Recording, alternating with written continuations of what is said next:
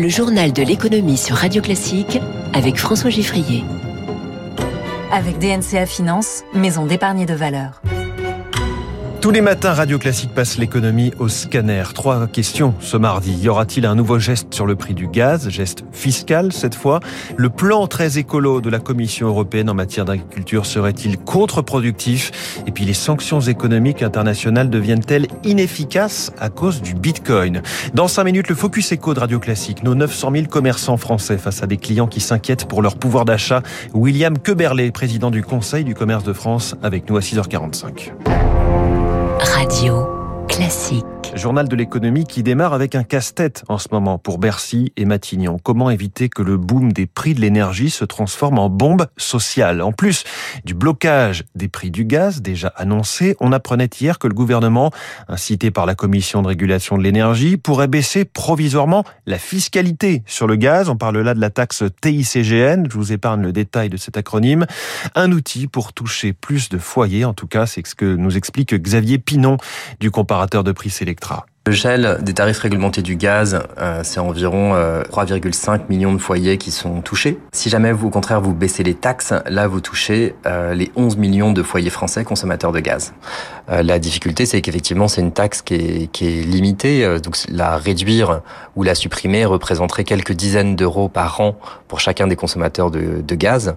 C'est une taxe qui pèse à peu près 120 euros par an pour un ménage sous feu gaz donc c'est assez faible finalement par rapport à, à, ce que les hausses cumulées des tarifs réglementés ces derniers mois ont fait peser comme effort sur la facture des ménages. Et hier, le ministre des Comptes publics Olivier Dussopt confirmait que le bouclier tarifaire de Jean Castex coûterait 5 milliards d'euros en 2022, rien que pour l'électricité, dont la hausse des prix sera limitée à 4%. Les industriels énergo-intensifs, ce terme qui désigne les très grands consommateurs d'électricité, euh, sont reçus eux à midi par les ministres Barbara Pompili et Agnès Pannier-Runacher. Côté carburant, encore 2 centimes de plus la semaine dernière, c'est ce qu'a indiqué hier le ministère de la Transition écologique. Résultat, une flopée d'annonces de la grande distribution. Carrefour fait des remises fidélité de 5 euros pour chaque plein. Casino offre des bons d'achat ou bien le prix coûtant selon ses centres. Leclerc aussi fait le choix du carburant à prix coûtant et s'offre des pages de pub dans la presse ce matin pour le faire savoir. En attendant les arbitrages du gouvernement sur le chèque carburant, ce sont donc les grands distributeurs qui jouent cette carte du pouvoir d'achat.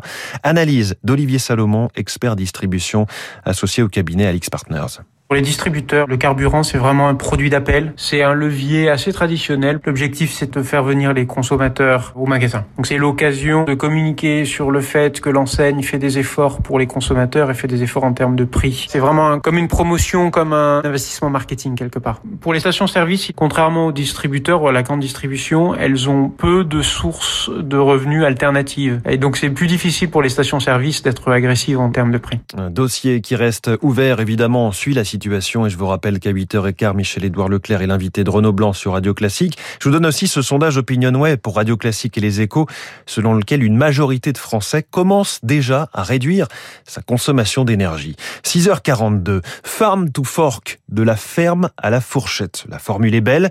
L'application de cette stratégie de la Commission européenne en matière agricole passe nettement moins bien. Les députés européens doivent la voter cette semaine.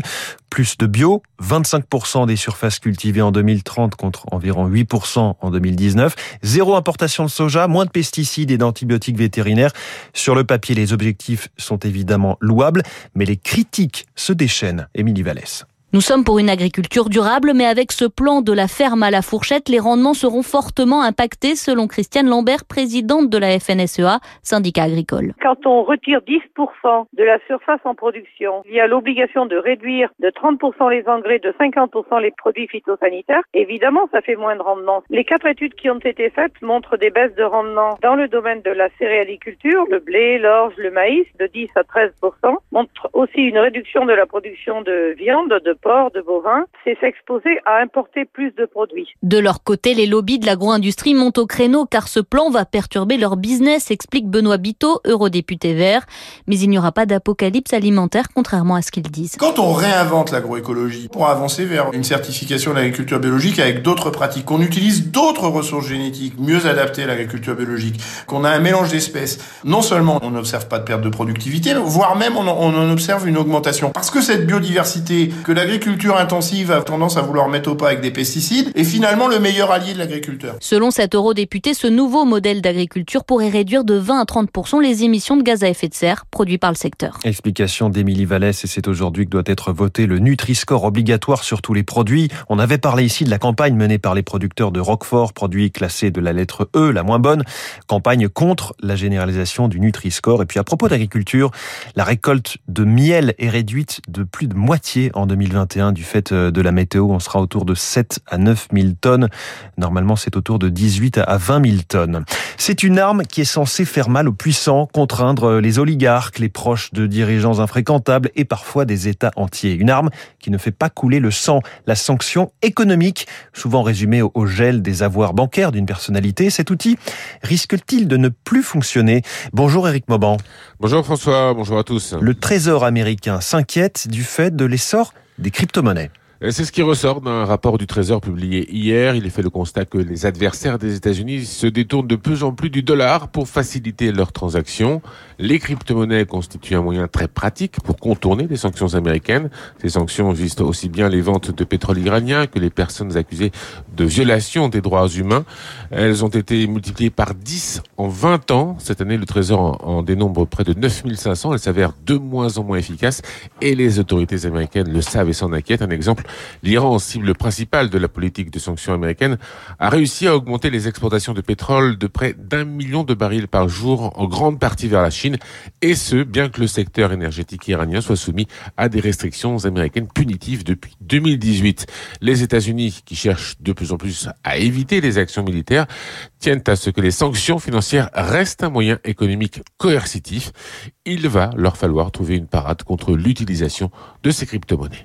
Éric Mauban en direct pour Radio Classique. Un mot des marchés financiers. À Tokyo, le Nikkei est en ce moment orienté à la hausse, plus 0,66% à 29 218 points. Hier soir à Wall Street, le Dow Jones a reculé de 0,10%. Le Nasdaq a progressé de 0,84%.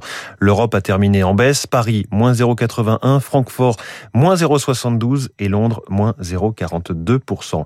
Le Focus Echo dans un instant sur Radio Classique. Il est 6h46. Nous allons parler du commerce et des difficultés que peuvent rencontrer euh, les commerçants de France. Ils sont 900 000, 3 millions et demi d'emplois. Nous sommes avec le patron du Conseil du commerce de France, William Queberlé, vient de s'installer.